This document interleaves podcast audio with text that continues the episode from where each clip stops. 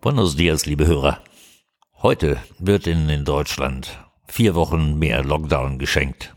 So zumindest der Regierungstext, der heute beschlossen werden soll. Die Inzidenz schaut wieder drohend. Die Inzidenz sind wohlgemerkt positive PCR-Tests, die alles und auch ihr Gegenteil aussagen können. In einem Landkreis in Deutschland gab es jetzt 552 positive Tests. Nach RKI-Zahlen, klar. Und von den 552 warten wie viele Symptome? Kein einziger. 552 gesunde Menschen, aber ein Inzidenzwert überhalb von 100, also Maßnahmen.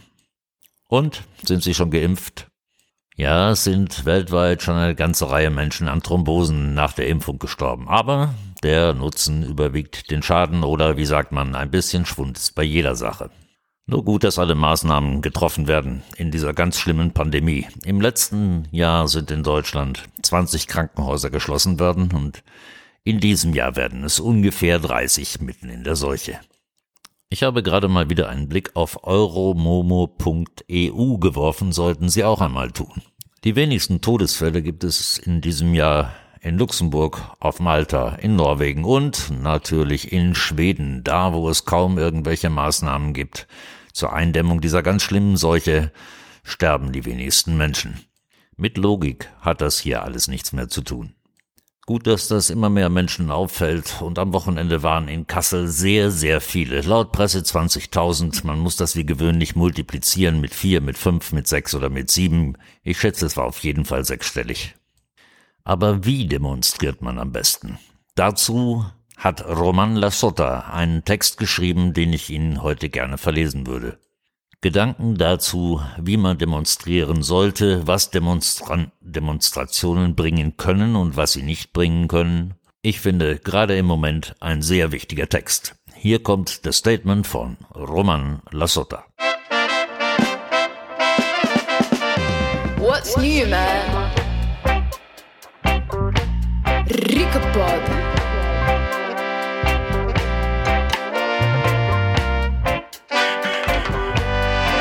Ricopod.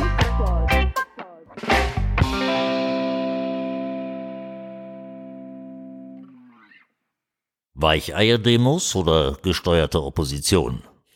Kaum ist eine Großdemo vorbei und es nicht der sofortige Umsturz erfolgt, kommen sie aus der Deckung, die Rufer, die da sagen, alles nur Schein. Oder mit Liebe und Tanzen kann man keinen Blumentopf gewinnen. Da muss mehr Druck aufgebaut werden. Damals, 89, da war alles anders. Oder nein, Gewalt will ich auch nicht, aber man muss das anders machen. Oder die Initiatoren sind selbst alle nur vom Staat gesteuert oder Freimaurer oder Satanisten oder was weiß ich. Man kann die Uhr danach stellen. Quasi wie auf Knopfdruck passiert das. Und niemandem fällt auf, wo der Reflex herkommt. Die Menschen der Bewegung halten sich für erwacht fallen aber selbst immer wieder in die Schemata und Konditionierungen der Vergangenheit zurück und auf die Spaltungsversuche der gesendeten V-Leute herein, die nichts anderes als Eskalation und Spaltung der Demonstranten im Sinn haben. Aber nein, kann ja nicht sein, weil ich bin ja viel zu schlau dafür und stehe drüber. Es ist alles so, wie ich es wahrnehme. Nein, nein, das System nutzt genau das aus, wie man jeden fast immer einfangen kann, das Ego und die Ungeduld. Im Wissen, wenn sich die Menschen nicht wieder spalten und die Bewegung größer und immer größer wird und dann zu einer wirklichen Gefahr, dass die Menschen einfach nicht mehr das tun, was angeordnet wird, welchen Zweck haben denn Demonstrationen? Direkte Eskalation? Direkte Umsturzversuche? Ja, das sind die Bilder, welche die Medien gerne erzeugen würden, um die Demonstranten so darstellen zu können, wie man sie dargestellt haben will. Zack, brav in die Falle getappt, bravo. Aber nichts erreicht, sondern genau das Gegenteil, oder?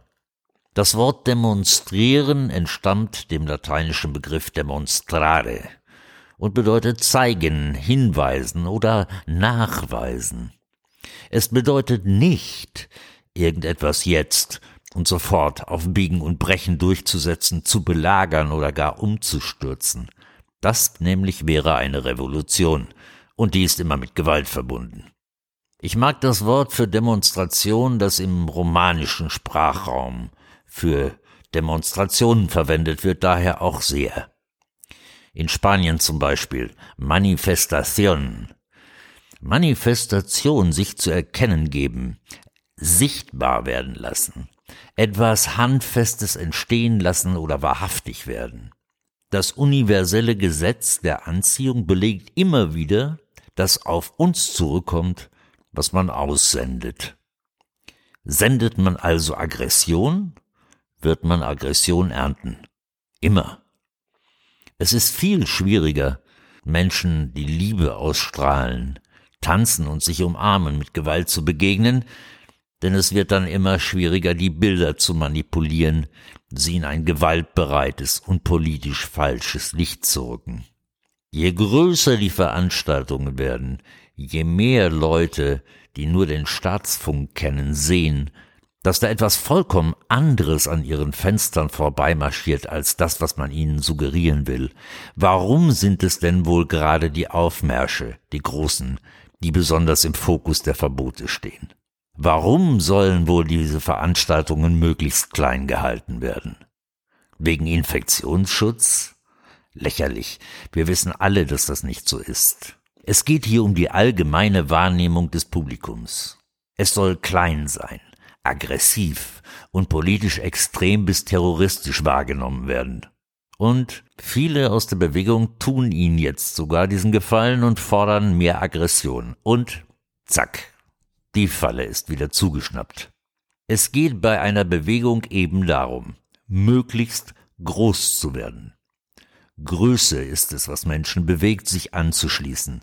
Man will einer Mehrheit angehören, weil wenn viele so denken, dann muss das ja richtig sein. Oder zumindest ist dann die Bereitschaft gegeben, sich damit zu befassen.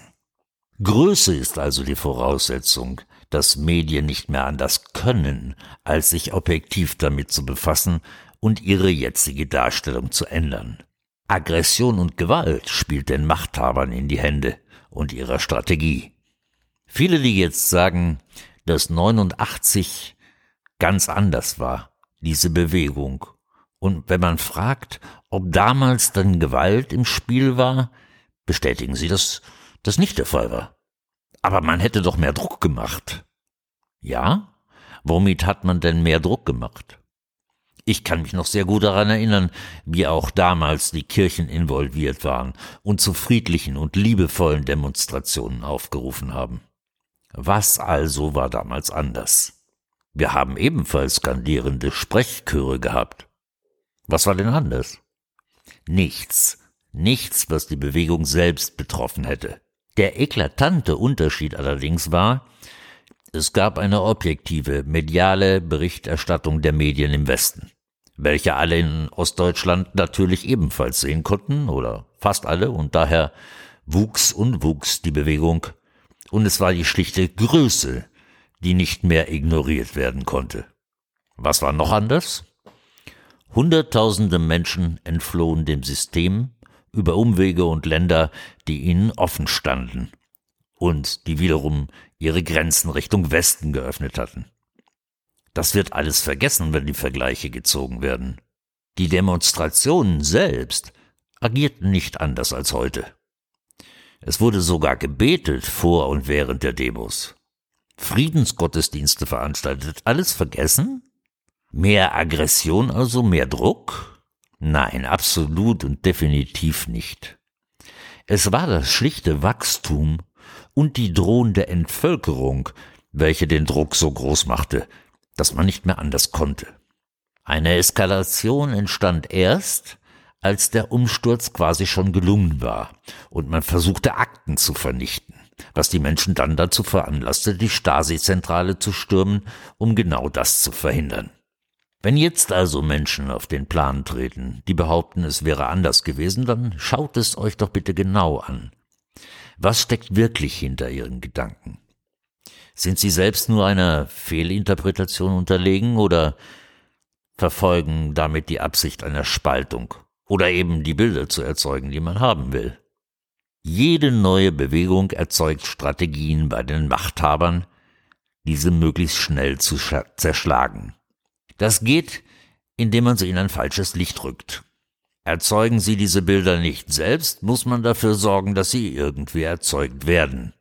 Also werden schnell Menschen innerhalb der Bewegung installiert, die eigentlich aus den eigenen Reihen der Regierung kommen und die dann eben die bisherigen Köpfe der Bewegung angreifen, in ihrer Vergangenheit kramen, um irgendetwas zu finden, wie man sie diskreditieren kann. Am besten wäre es dann, selbst in so eine Führungsposition zu gelangen. Das erleben wir zum Beispiel immer, wenn neue Parteien auf den Plan kommen, die gefährlich werden könnten. Die mit einer ganz anderen Intention gestartet waren und auf einmal in die Richtung schwenken, wie man sie vorher schon geframed hatte. Aber das fällt niemandem auf. Weil man wusste ja schon, dass die so sind. So hat man quasi dann die Opposition wieder selbst unter Kontrolle. Im Moment sehe ich also wieder die massiven Forderungen, die Demonstrationen seien zu lasch. Und mit Predigen von Liebe und Frieden käme man nicht weiter. Man müsste aggressiver werden und belagern und so weiter. Einmal davon abgesehen, dass dies weder logistisch nachhaltig machbar wäre und nicht genug Menschen auf den Plan rufen könnte, die dauerhaft dazu in der Lage wären. Nein, es würde eben dann genau wieder diese Bilder erzeugen. Und man würde sagen, schau, die halten doch gar nicht zusammen, ein kleiner, aggressiver, gewaltbereiter Haufen belagert jetzt den Reichstag, ha ha ha. Mittlerweile ist hinlänglich belegt, dass der Reichstagssturm eine inszenierte Sache war. Und man will trotzdem wieder auf solche Strategien hineinfallen? Was wird also zum Erfolg einer Bewegung führen? Eben das Wachstum, das alleine durch der Druck aus der Masse so groß wird, dass sich die Machthaber dem nicht mehr entziehen können. Auch kann man mittlerweile beobachten, und auch das ist eine Parallele, wie viele Menschen jetzt das Land verlassen oder auf der Suche nach neuen Lebensmöglichkeiten im In- und Ausland sind. Es ist zu beobachten, dass Unternehmen welche Restriktionen unterliegen, aufhören, sich diesen zu unterwerfen. Es ist zu beobachten, dass mehr und mehr Staatsdiener, Behörden und Richter sich nicht mehr der Staatslinie unterwerfen wollen. Das passiert nur, weil die Bewegung in der Wahrnehmung steigt, weil die Menschen, die alleine den Staatsfunk und ihr Fenster zur Straße kennen, jetzt sehen, dass die Wahrnehmung draußen vor ihrem eigenen Fenster eine ganz andere ist als die, die der Staatsfunk suggeriert. Und plötzlich kommen sie auch runter auf die Straße oder halten Schilder aus dem Fenster, dass sie verstanden haben. Parallel arbeiten die Anwälte, Ärzte und Wissenschaftler der Bewegung mit Hochdruck an Strategien, die Rechtswege national und international ausschöpfen zu können. Es ist immer immens wichtig, möglichst alle Wege zu gehen. Das eine tun, ohne das andere zu lassen. Verfolgt man nur einen Weg und hört auf die, welche sagen, man muss nur dies oder das tun und das andere würde nichts bringen, ist man immer in der Gefahr, in einer Sackgasse zu landen und dann vor dem Nichts zu stehen, weil man nicht auch die andere Straße mit anderen Transportmitteln parallel genutzt hat. Wer sich auf dem einen Wege sieht, soll diesen verfolgen aber er soll nicht versuchen zu verhindern, dass andere parallel andere Wege nutzen und versuchen, nicht versuchen, diese schlecht zu machen, weil sie nicht sein Weg sind. Das nutzt niemandem etwas. Es würde nur das eigene Ego befriedigen. Als Fazit also. Ich sehe die Bewegung auf einem erfolgreichen Weg, wenn sie sich nicht durch V-Leute und Maulwürfe spalten lässt. Jeder soll seine Strategie verfolgen und dort unterstützen, wo er sich selbst sieht. Jeder sollte anfangen, die Eigenverantwortung wieder entstehen zu lassen, zu manifestieren, wenn Sie so wollen, welche ihn unabhängiger von Staat und Behörden macht. Jeder sollte sich mit Menschen zusammentun, die sich gegenseitig Mehrwerte verschaffen können, ohne dass dafür Geldmittel notwendig wären. Wenn man eine andere Gesellschaft entstehen lassen möchte, dann muss man sie selbst im Kleinen bereits so leben, als gäbe es sie im Großen schon. Geht also auch weiter auf die Straße und zeigt, wie wir wirklich sind. Friedlich nämlich, demokratisch, voll Liebe, aber bestimmt im Ziel, die Gesellschaft wieder zu dem zu machen, was den Namen Gesellschaft verdient. Und nicht ein Sammelsurium von in sich abgeschotteter Egozellen, die nur um ihren eigenen Vorteil bedacht sind. Ein Text von Roman Lassotta.